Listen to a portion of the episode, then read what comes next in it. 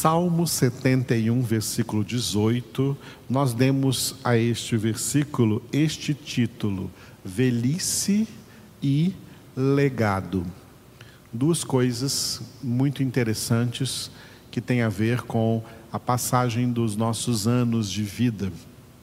Como vamos encarar o fim da nossa jornada aqui nessa terra cuja maioria das pessoas chegam a uma velhice, nem todos chegam à velhice, muitos morrem jovens, mas o trâmite normal da vida é que se chegue à velhice, e uma coisa muito importante é o legado que cada um deixa para os que vão ficar vivo e terem dessa pessoa que partiu a memória do que ela deixou como legado. Então, esse é o tema desse versículo 18 do Salmo 71, velhice e legado. O salmista orou a Deus clamando pelo seguinte: Não me desampares, pois, ó Deus, até a minha velhice e as cãs até que eu tenha declarado à presente geração a tua força e às vindouras o teu poder.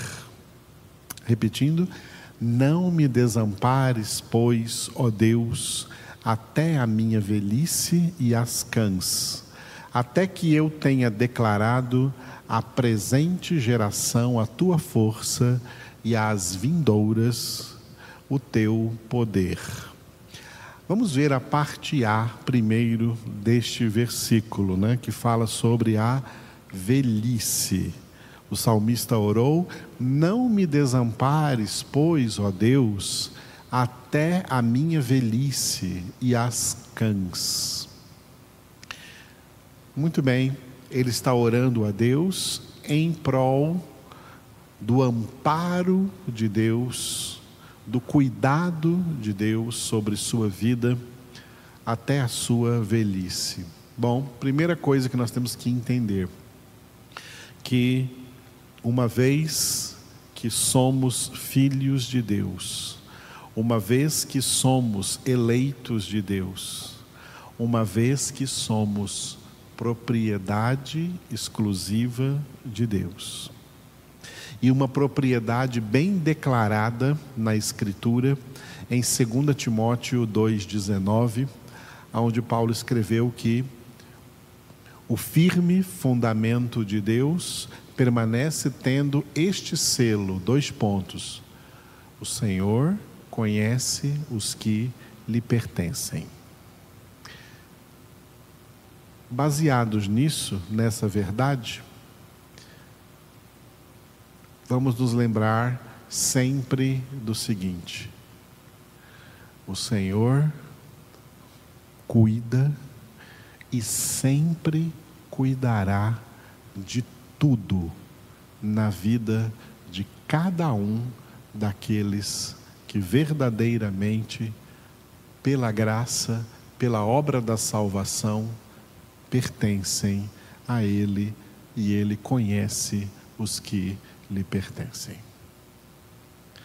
Se você é um desses que pertencem ao Senhor, se você é, como dizia um cântico antigo, um dos tais que verdadeiramente pertencem ao Senhor, saiba com plena certeza de fé. Você tem total amparo da parte de Deus você tem total cuidado da parte de Deus. Se até nós, pais de famílias, limitados, frágeis, fazemos o máximo para cuidar dos nossos filhos, o cuidado do nosso Pai Celestial para conosco é incomparável. O Pai Celestial não dá nem para compará-lo com nenhum pai terreno, A nossa paternidade ainda é muito limitada, mas a paternidade de Deus para com seus filhos é algo inigualável, incomparável, imensurável. Não tem como a gente chegar até o fim da definição dessa paternidade. Deus é o nosso papai do céu. Por isso que impressionado, impactado por essa realidade, o apóstolo João escreveu lá em 1 João, capítulo capítulo 3, versículo 1, vede com que grande amor nos amou o Pai, a ponto de sermos chamados filhos de Deus. E nós o somos de fato. Os verdadeiros filhos de Deus têm cuidados especiais de Deus. Uma vez Jesus disse, ficou registrado em Mateus capítulo 6, se Deus cuida da erva do campo, que hoje cresce e amanhã é lançada ao fogo, se Deus cuida das aves do céu, e nem Salomão, no auge de sua glória, se vestiu como né, um, um, um dos lírios do campo que o Pai cuida, quanto mais Ele cuidará de vós. Porque vocês valem muito mais do que os lírios do campo, muito mais do que as aves do céu, muito mais do que a erva do campo que Deus cuida. Deus cuida do universo inteiro, Deus cuida de todas as coisas no universo, Deus cuida de todos os seres no universo, até dos ímpios Deus cuida.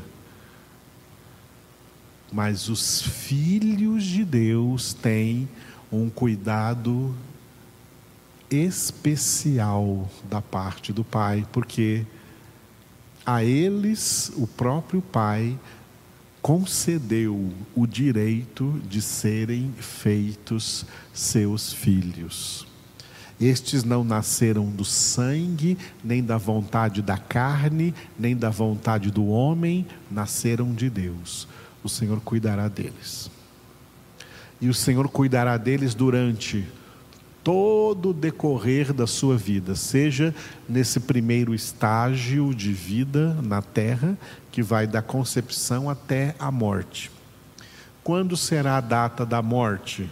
Quando se cumprirem os dias escritos no livro de Deus, conforme o Salmo 139, onde Davi orou cada dia da minha vida foi predeterminado antes que um só deles existisse e cada um deles escrito no teu livro. A duração da vida de cada um é determinação de Deus.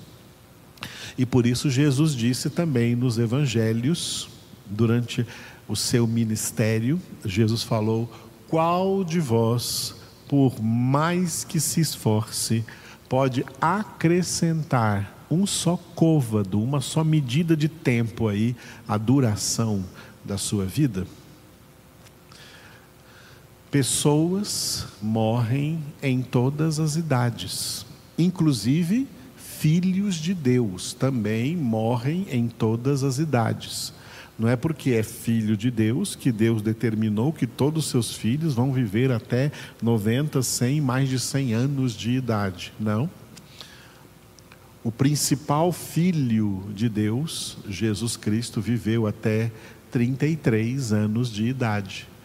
Talvez um pouco mais em termos de meses, mas não chegou a 34 anos. Jesus morreu antes dos 34 anos de idade, portanto, bem jovem.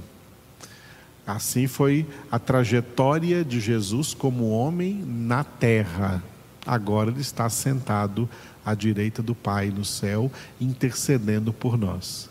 Então, o que a Bíblia antigamente chamava de longevidade, que era ter que era ter muitos anos, que seria uma grande bênção, com a vinda de Jesus esse paradigma quebrou.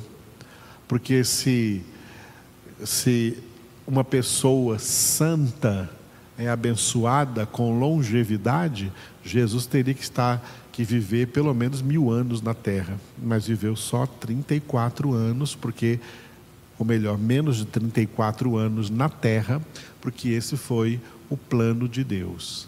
Assim também, cada filho de Deus, cada filha de Deus vai viver dentro do prazo estabelecido por Deus. Podemos sempre entender que talvez a maioria chegue aí numa velhice, mas muitos poderão morrer antes disso. Deus é quem estabelece a data e o tempo.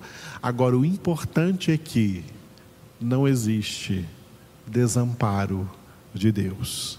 Ele cuida de nós. Não importa a que idade vamos chegar, até lá, aqui na terra, Ele cuida de nós.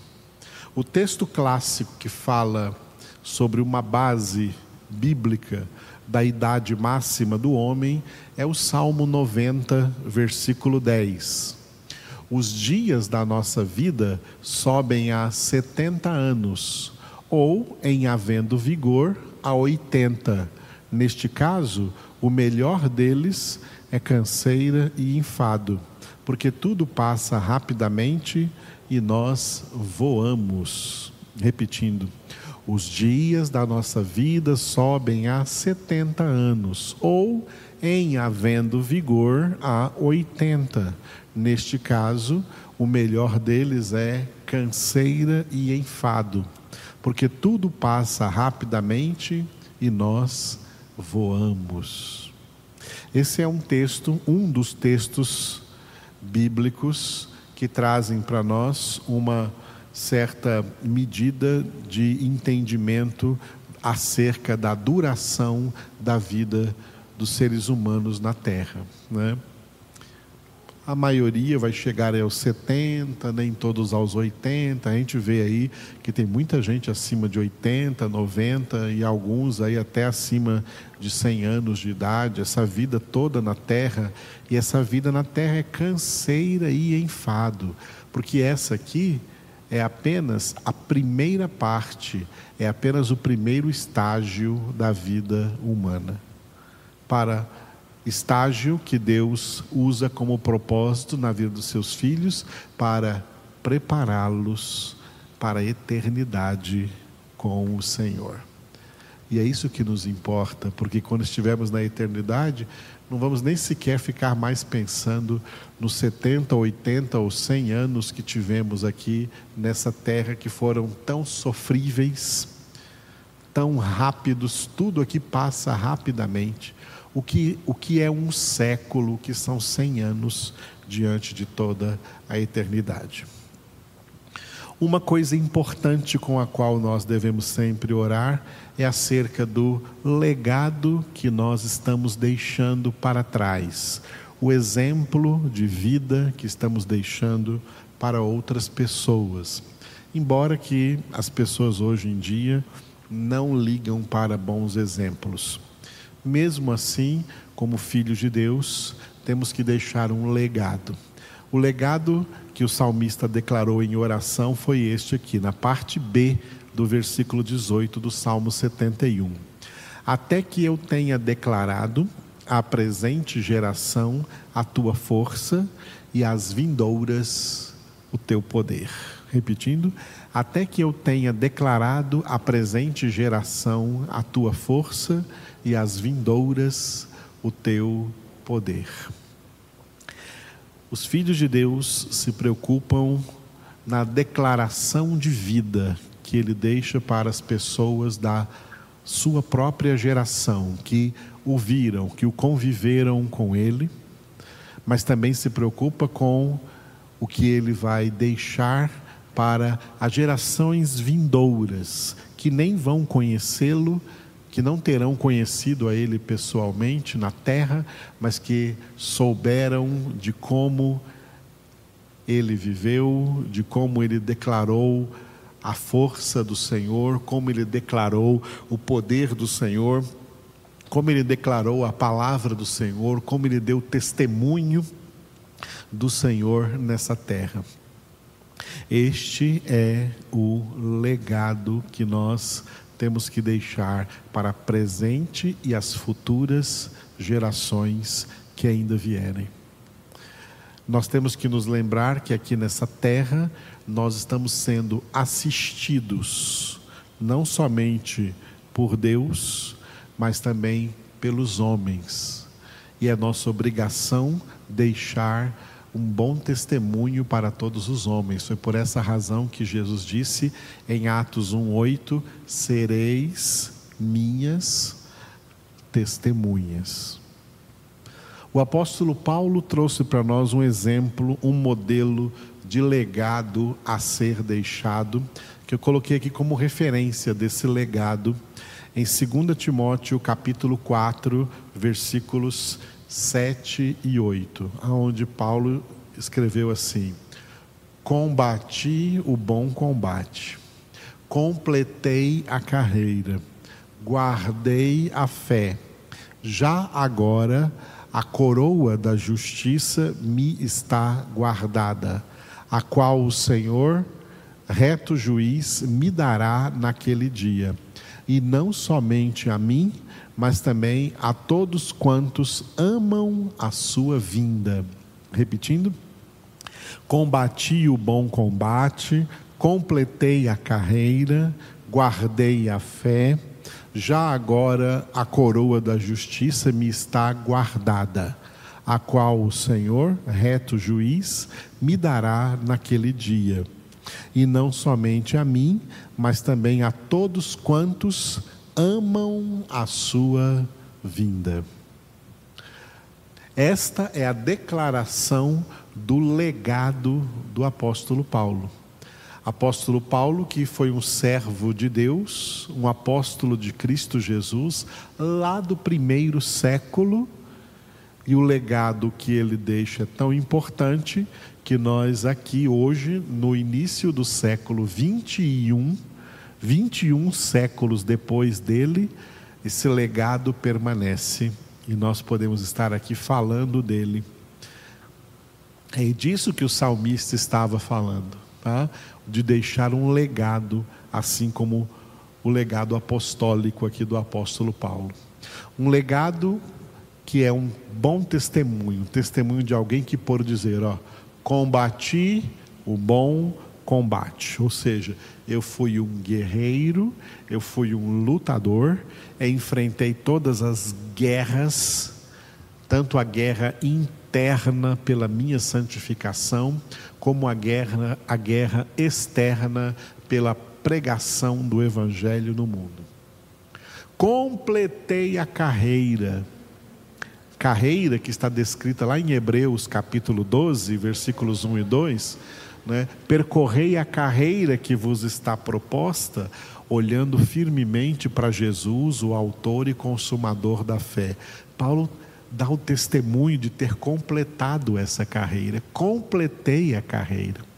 Eu já fiz tudo aquilo que Deus mandou que eu fizesse, que Deus me levantou para fazer. Completei a minha carreira, guardei a fé, significa eu guardo comigo agora a minha fé, só esperando a volta do Senhor para coroar a obra da minha salvação. É isso que Paulo chama aqui de coroa da justiça.